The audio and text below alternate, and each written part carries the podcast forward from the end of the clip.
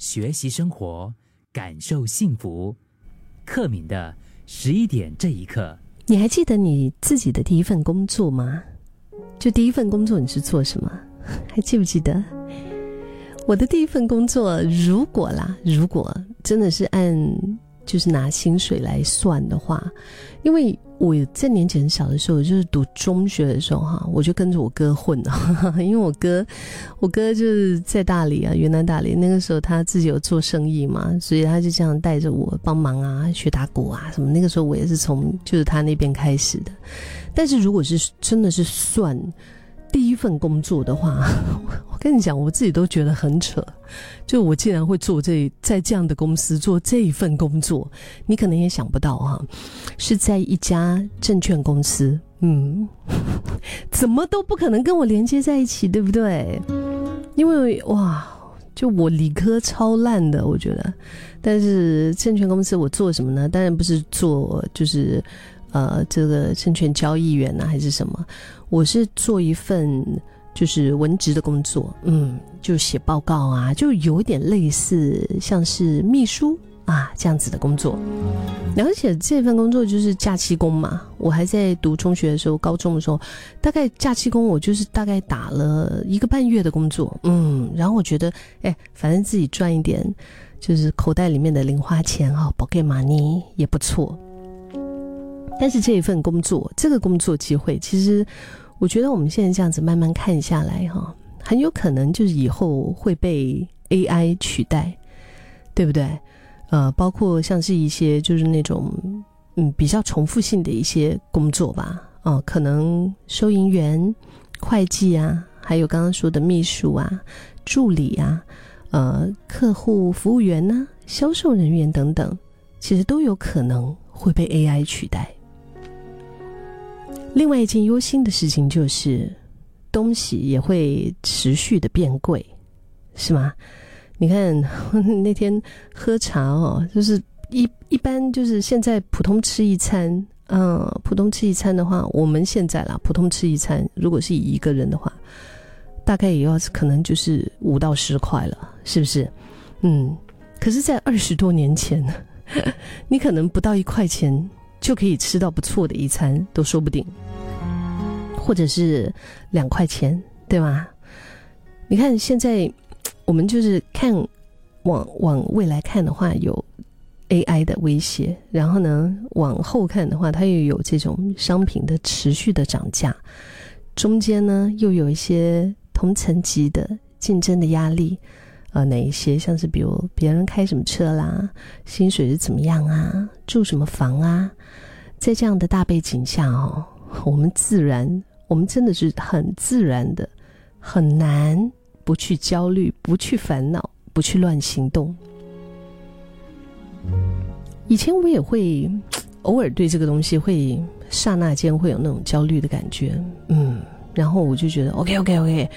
我我要这样，我要那样，脑里面就开始启动了各种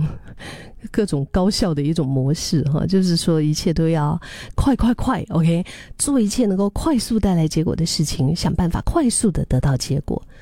那所谓的这种快的模式呢，虽然它都有带有“快”字，但是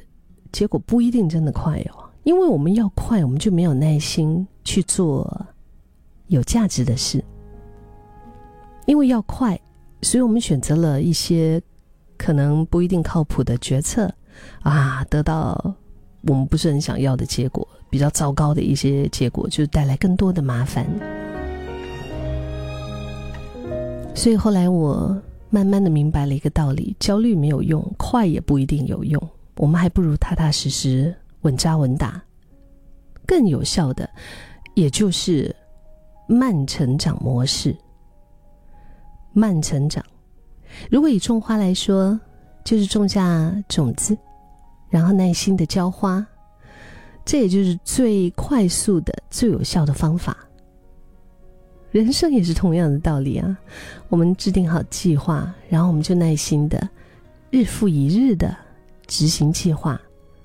这个方法看起来好像简单，但是。他的那个最后啊，就是过了一段时间之后，我们再看回来的时候，那个那个真的不一样哎。就举个例子来讲，如果是有两个人，OK，两个新人，他们拜师学习武功，那第一个人他会因为练了几天，他没有看到成果，他就离开了，他就去向其他的大师学习，然后没学几天，他又觉得哦，这个好像也没有看到效果了，然后他又再一次离开，然后他又去找其他大师学习。那第二个人和第第一个人。他是向同一位大师学习，但是他没有因为短期没有看到成果他就放弃，他持续的锻炼，日复一日的照着大师给他的修炼的计划去练习，可能一年过去，三年、五年过去，嗯，这前者的功力依然没有提升啊，但是依然持续的这个循环的后者，他可能他的功力就不一样了哦。就好像李小龙不是有一句非常经典的话吗？李小龙他说：“他说我不怕练过一万种踢法的人，我只怕将一种踢法练习一万次的人。因为焦虑而持续的尝试，尝试了然后很快的就放弃，而且毫无章法的行动，就会成为像李小龙他刚刚所说的这种练了一万种。”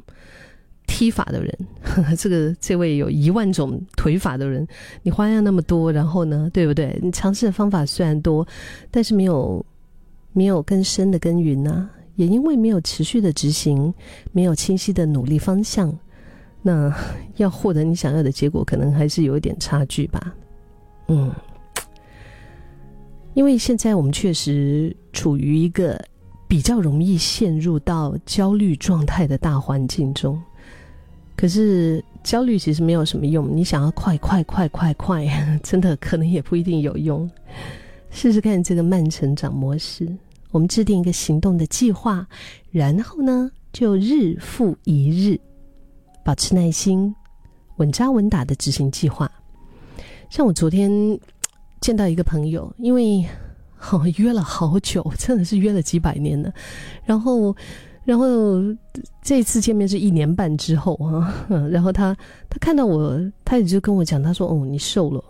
我自己也没有意识到，因为其实我也没有要减肥，没有刻意的要干嘛，但是就是因为有在持续的运动，而且这种运动啊，它真的是看不出来的，它是一开始的时候看不出来，你你运动好长一段时间。别人也不会觉得你怎样，就是不会觉得说哇好快哦，有肌肉哦，有马甲线哦，哇你手没有哦，但是它就是慢慢累积，慢慢慢慢的慢慢成长模式啊，嗯，那结果就好像浇花跟练腿法一样，就好像那句话说的，只问耕耘不问收获啊，我们把耕耘这件事情给做好，收获它也就差不到哪里去。